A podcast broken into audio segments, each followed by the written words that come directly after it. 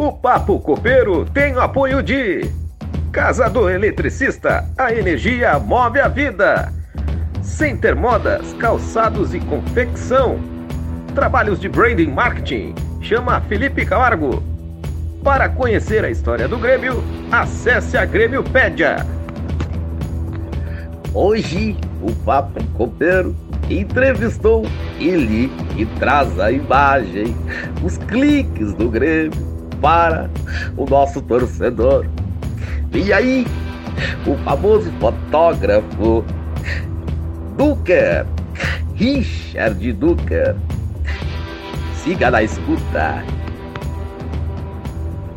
E uhum. assim, vamos começar do básico. Como é que tu virou gremista, cara? Tu, tua família te influenciou? Uh, como é que foi essa história? Cara, é, meu avô era gremista, gremistão, meu pai é gremista, toda a família é gremista, né? Então, uhum. quando, às vezes que me perguntam isso, cara, eu sempre digo assim, ó, não, não tenho uma, uma, um motivo, uma razão, eu não me lembro, ah, como é que tu virou gremista, é uma coisa que já veio, que já sempre foi assim, entendeu?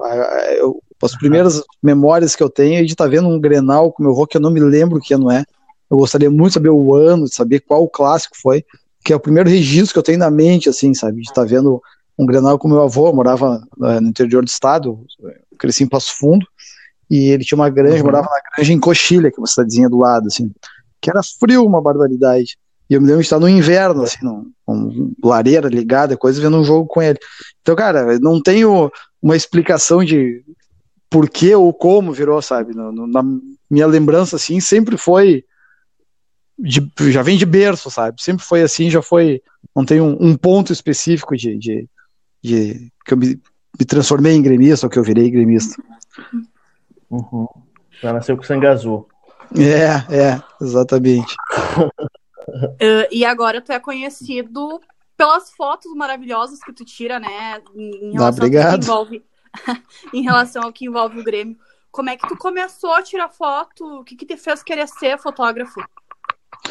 Olha, eu sou formado em engenharia, né? Sou engenheiro civil, tenho mestrado em engenharia, estava quase terminando o doutorado. É, eu, é, eu, em 2005, eu, eu sempre gostei de fotografia, cara, desde a época do, do filme coisa. E em 2005 eu ganhei uma máquina digital dos meus pais, uma Cybershot, daquelas tijolão. E, cara, vivia batendo foto pra cima e pra baixo. E aí, um certo momento, eu levei, decidi levar para pro Olímpico era, era um, na época, pô, uma máquina digital era um troço super caro, era, um, era pouca gente que tinha, sabe? E não era uma coisa que o pessoal levava muito pro estádio, porque não é um, um ambiente assim seguro, digamos assim. E, pô, eu tava ali com a gurizada naquele boom da geral e decidi levar a câmera e começar a fazer uns registros, mas assim, totalmente, de forma totalmente despretensiosa. E comecei a fazer uns registros ali, o primeiro foi Grêmio Vitória, lá naquela Série B, eu passei alguns uhum. jogos fotografando, mas, cara, um troço, como eu te disse, totalmente despretensioso. Tinha foto de mim e dos amigos tomando cerveja, sabe? Um troço basicão. E no final daquele ano eu resolvi disponibilizar, porque esses amigos me pediam as fotos, ou alguém da família vinha pedir a foto. E eu decidi fazer um sitezinho para botar aquilo, mas, cara, um troço totalmente pessoal, assim. Tanto que era lista de uhum. jogos apenas, o site era só uma lista em texto, assim, não tinha imagem nenhuma na capa e com uma galeria, com link para uma galeria, né? E, cara, que foi na época que o Orkut começou a, a bombar, e é de alguma forma aquilo caiu no Orkut, sabe? O pessoal, pô, vocês já viram isso aqui, e o link, o troço foi crescendo, foi tendo um monte de acesso, foi ficando conhecido. Aí terminou aquele ano, no final daquele ano já tinha bastante gente que acompanhava.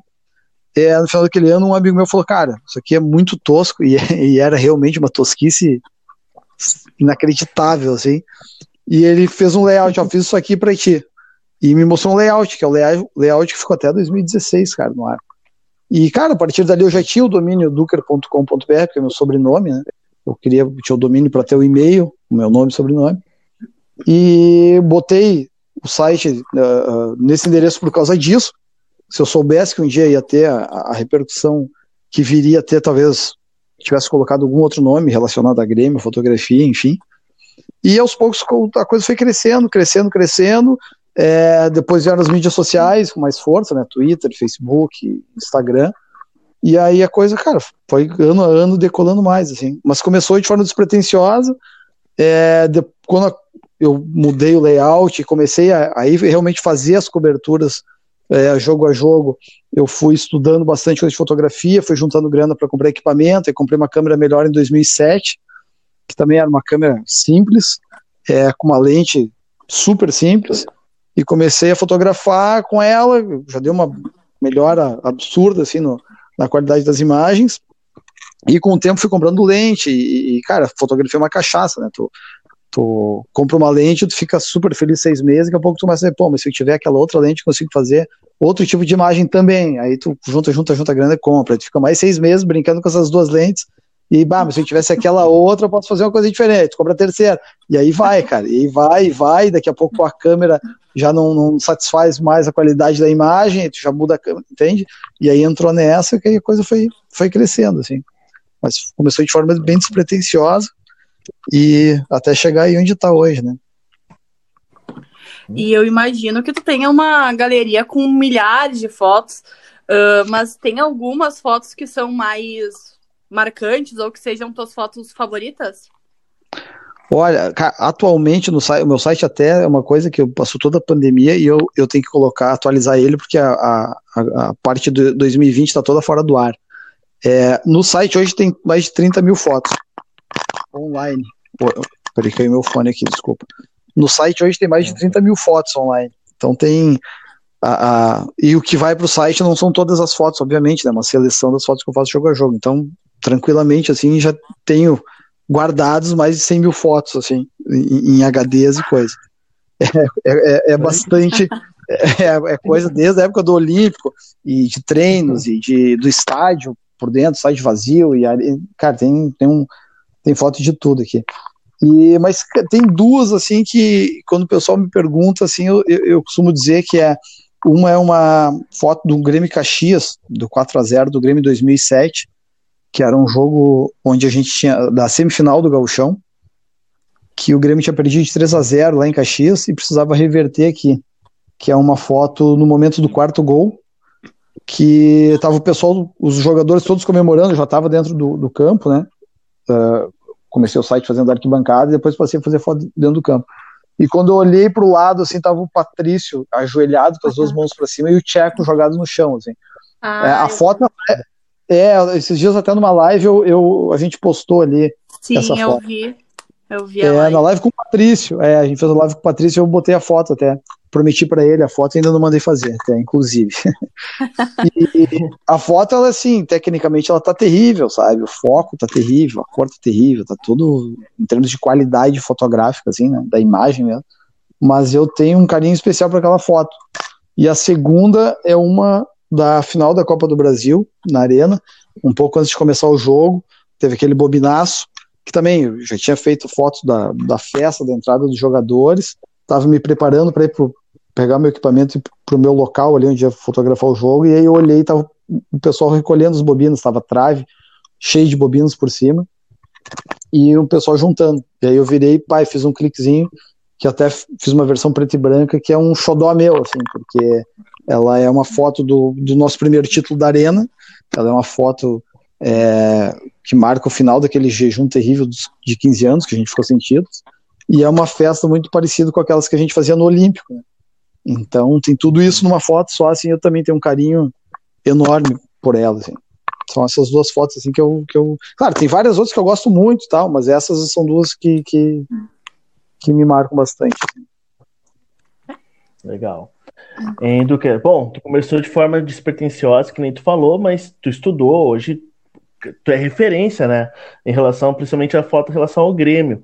Uh, bom, o pessoal deve estar tá, que está iniciando deve ter o Duker muito como modelo. Pô, quero ser igual ao Duker um dia. E Poxa, assim, para com certeza. E para quem tá para quem que tá ouvindo esse podcast, está começando nessa parte de fotografia, tu tem alguma assim uma algum conselho para ou alguma uma dica para tu ser um fotógrafo diferenciado na profissão? Cara, eu acho que eh, para quem está começando, tu tem que é, estudar bastante teu equipamento, é, porque nem sempre tu vai ter o melhor equipamento, principalmente no começo de carreira. É, é, fotografia, os equipamentos são muito caros. Então, é, é, são raríssimas pessoas que vão conseguir começar já com equipamento top, um equipamento bom. Então, tu tem que conhecer o teu equipamento, saber o que tu pode extrair do teu equipamento, é, praticar muito, praticar muito, porque tu só aprende é, é, é, clicando e clicando e clicando, tu tem que ler, obviamente, tem que estudar bastante, saber o que, que representa cada coisa, estudar a luz, mas é, é, tu tem que clicar, cara, porque só na prática é que tu vai pegar os tempos, tu vai pegar a, a, o lance da regulagem, sabe, que, já, que é uma coisa que se torna instintiva com o tempo, que no começo é difícil de saber o que, que é o que, o que, que vai mudar o que, um tempo de exposição, um ISO, uma abertura, e, e isso acaba se tornando meio instintivo na hora de clicar. Então, clicar bastante e o que eu faço muito é buscar muita referência, cara. Tô sempre olhando foto e buscando por fotógrafos. Eu sigo, cara, com Instagram hoje em dia. Na época que eu comecei era já tinha internet, mas não tinha tanta facilidade como tem hoje de buscar imagens, né? tem Instagram, tem Facebook, tem Twitter, tem o YouTube com um monte de, de tutoriais. É, então, o que eu faço muito é, é, buscar muita referência, olhar bastante fotos dos outros, olhar foto, ver o que tu gosta na foto de um cara e tentar ver o que, que ele fez, tentar entender, compreender o que ele fez, tanto na hora de clicar, talvez o tratamento também, que é uma parte importante, né? Então, tudo é estudo e, e prática, cara. Legal. E ainda em relação à tua profissão de fotógrafo, tu tem algum jogador assim que tu conseguiu se tornar amigo a partir das fotos que tu fazia?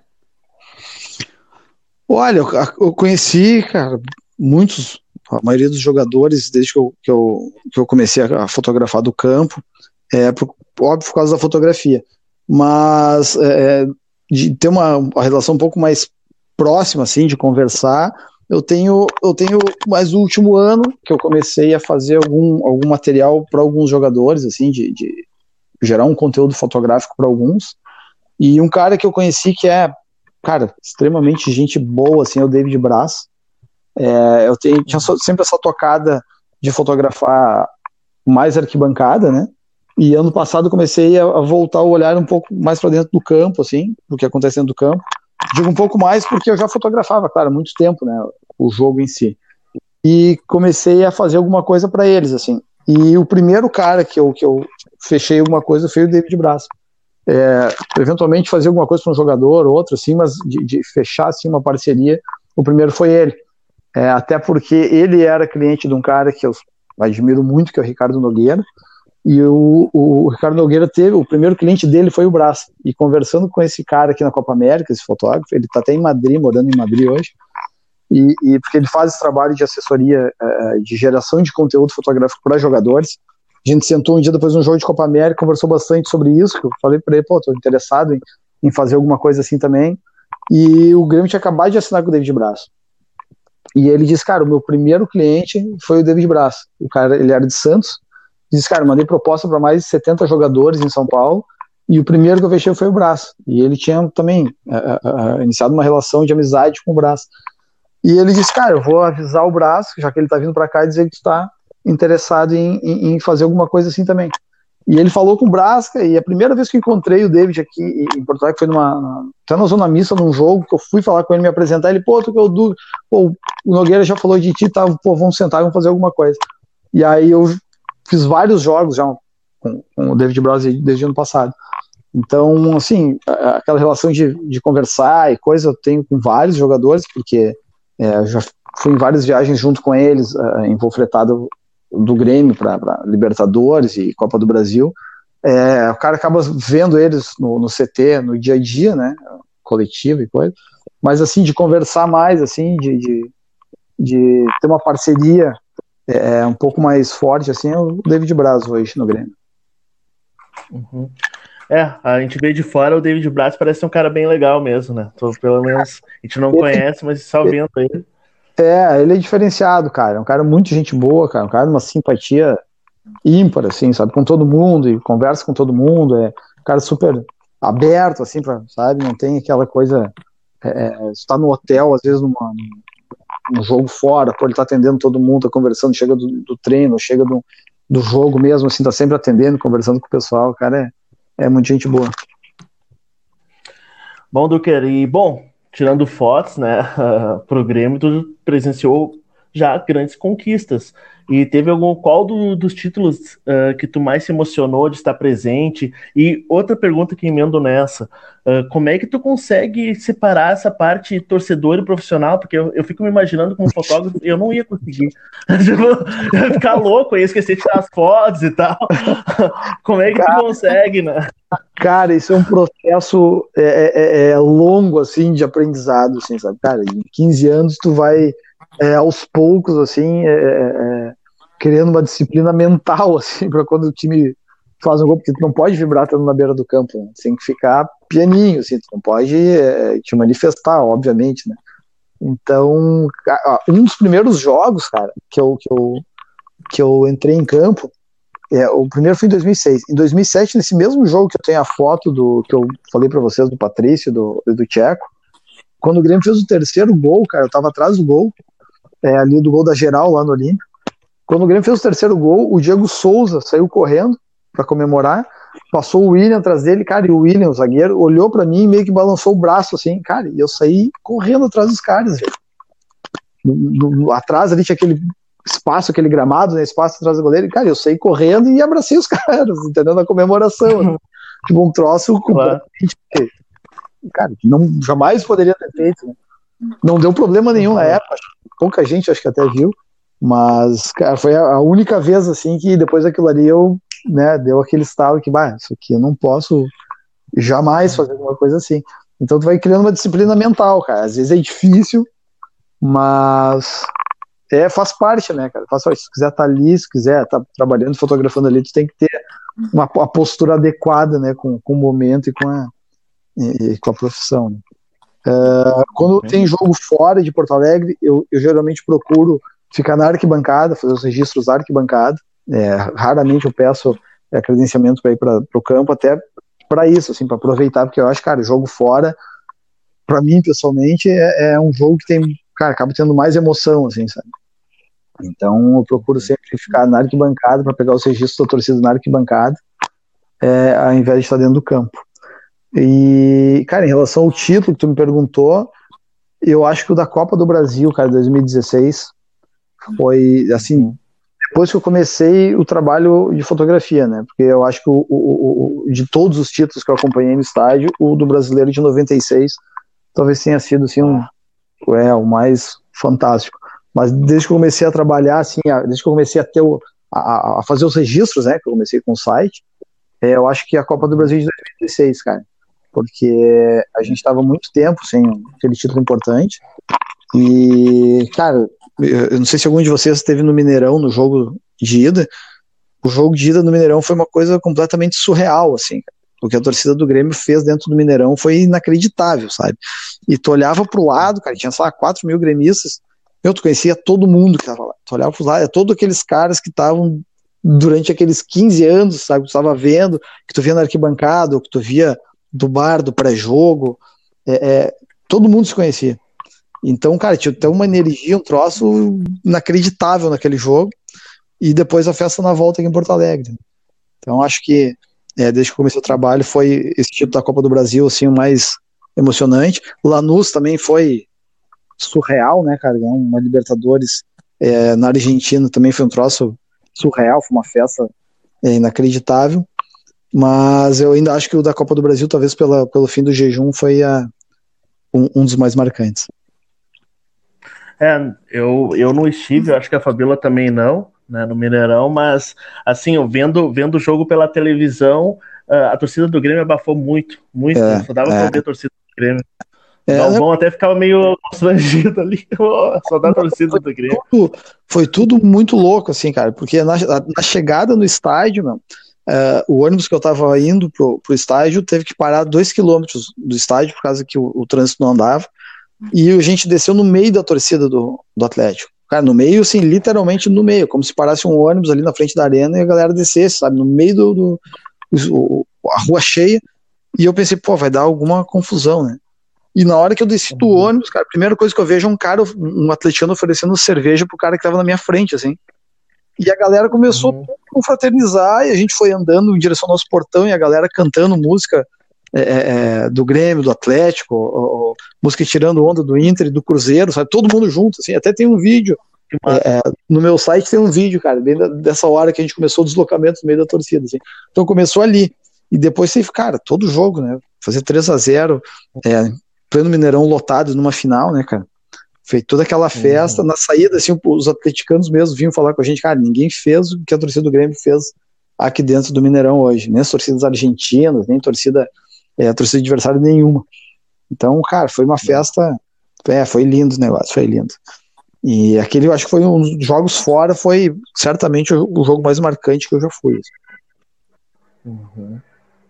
A Copa do Brasil de 2016 foi para lavar a alma, né? Foi. Né? Não tem nem como explicar o sentimento que a gente estava sentindo. Exatamente, né? exatamente. Foi para tirar aquele peso daqueles 15 anos das costas, né? Mas, Eduker, tu, como é que tu encara uh, uh, essa questão de que de, de, saber que o teu trabalho vai ser imortalizado para sempre na história do Grêmio?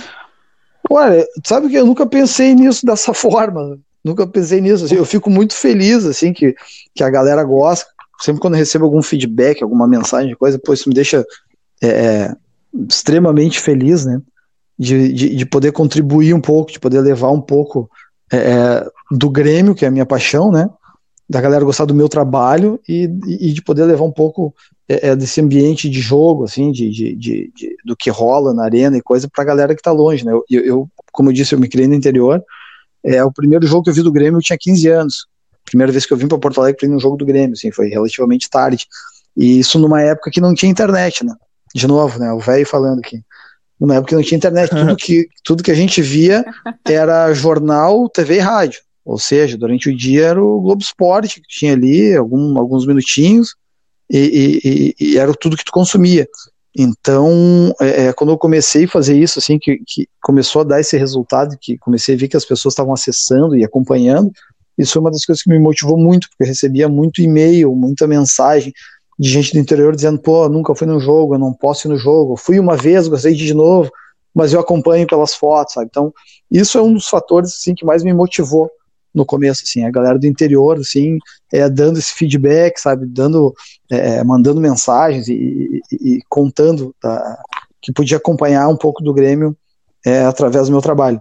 Então, pô, cada vez que alguém é, fala que gosta ou que se sente aproximado do Grêmio por causa dele, é uma, é uma sensação, assim, de dever cumprido. Que show. É, se tu for ver, né, Duca, é que é o seguinte, né? Fotografia é imortalizada, né? Fica pra sempre. Exato. O Grêmio é imortal. O Richard tá fazendo o quê? Tá tirando. vai tá. Teu nome vai estar tá imortalizado ali, né, cara? Os momentos de imortal. Momento imortal. Mas agora eu vou te fazer uma pergunta polêmica, então. Vou fazer uma pergunta hum. polêmica. Pô, bom, e se, o, e se o Internacional chegasse, pô, Duque, vamos fazer umas fotos lá pra mim, e aí, rola ou não rola? Não, cara, não tem. É, é, a identificação que eu tenho já com, com, com o Grêmio, com a torcida do Grêmio, é, é, é já vem de longa data, né? É uma coisa. Uhum. se torna. Se torna. Eu acho que chegou num ponto assim que é, que, que é complicado. É bem complicado. Sim, sim. É, e não dá, não tem como ser profissional, né, Tem tudo, tem, tudo tem um limite ali, né? Nessa parte aí. O Renato, que nem o Renato. O Renato falou que nunca jogaria no, no treinaria o Internacional e é isso aí. É, é isso aí. e, bom, Duca, uh, agora vamos, eu vou te fazer uma pergunta em relação às questões sociais que envolvem o Grêmio, porque como tu é um uhum. cara que, assim, tá, bom, tá em todos os jogos do Grêmio, tá sempre acompanhando, e, bom, tu sabe o quanto a gente está mudando, né, na questão do racismo, na questão da homofobia e tudo mais, que envolve os, os estádios.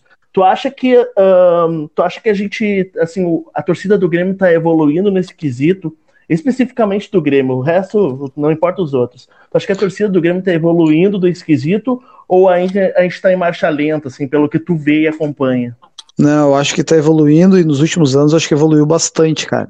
É, como tu disse, ah, uhum. a gente nem tá falando dos outros times, mas eu acho que a sociedade como um todo está evoluindo nesse sentido, né? Todo, o que já devia ter acontecido há muitos anos, né, cara? E eu acho que é. aqui, principalmente, a gente tem é, é, evoluído bastante, os cantos têm mudado bastante, é, tem sido cantado menos aquela coisa do macaco, coisa a gente tem falado muito menos. É, tem toda aquela coisa que o pessoal fala do folclore, uma coisa que vem de longa data, que muita gente que está cantando é, não está cantando de forma racista, mas, cara, é, é, é eu acho que isso é uma coisa que está terminando, todo mundo está tá, tá criando consciência disso, e eu acho que nos últimos anos mudou bastante também, cara. Mudou bastante aqui, e espero que, que, que chegue no, ao fim isso aí o quanto antes, porque é, é uma. É, como é que eu vou te dizer? É, no mundo inteiro a gente tem visto episódios de, de, de racismo. É, eu acho que tem que se combater de forma, é, é, forma contundente isso. A gente não vê, às vezes, da Comembol penas, ou, ou, como a UEFA, que acontece seguido lá, a gente vê que a, as confederações não punem de forma como deveria ser feito. Aqui o Grêmio tem, tem feito de forma exemplar, sempre identificado é, os torcedores que vieram a cometer atos de racismo no, no estádio. É, aconteceu aquela vez do Aranha, que foi a, o caso mais famoso que as câmeras pegaram. Depois teve uma outra vez que, que aconteceu também, e que o próprio Grêmio é, identificou e retirou até do quadro social. Né? Então, eu, eu acho que é o mínimo que tem que fazer, que tem que ser feito. É, acho que as federações é, e, e confederações tinham que agir talvez de forma um pouco mais é, contundente nesse sentido. Mas eu vejo que tem sim, tem evoluído bastante, cara. Felizmente tem evoluído bastante. Talvez não ainda da forma é, é, como, como a gente espera, né? Com a rapidez que a gente espera, mas tem evoluído bastante sim. Aqui, aqui no Grêmio tem evoluído bastante. Uhum. E Duque, para finalizar, assim, uh, qual título do Grêmio tu não fotografou ainda, mas um dia tu quer fotografar? Cara, falta um brasileiro e um mundial, né, cara? O mundial eu consegui acompanhar lá. É, tive esse privilégio, assim, que com, com o meu trabalho, assim, pude acompanhar momentos históricos assim, do, do clube. Um, um, deles foi o Mundial de Clubes lá em Abu Dhabi. É, faltou esse título, que é, obviamente, uma dificuldade tremenda, né? Jogando contra o Real Madrid é, de Cristiano Ronaldo. E, e um brasileiro também, cara, que eu já vi é, em campo, né? Um brasileiro, mas faltou fotografar. Então vamos ver se, se uma hora dessa a gente, a gente alcança essa meta aí também. Ok. É bom esse papo copeiro. Hein, ô Batista? Mais uma vez foi tudo belezinha.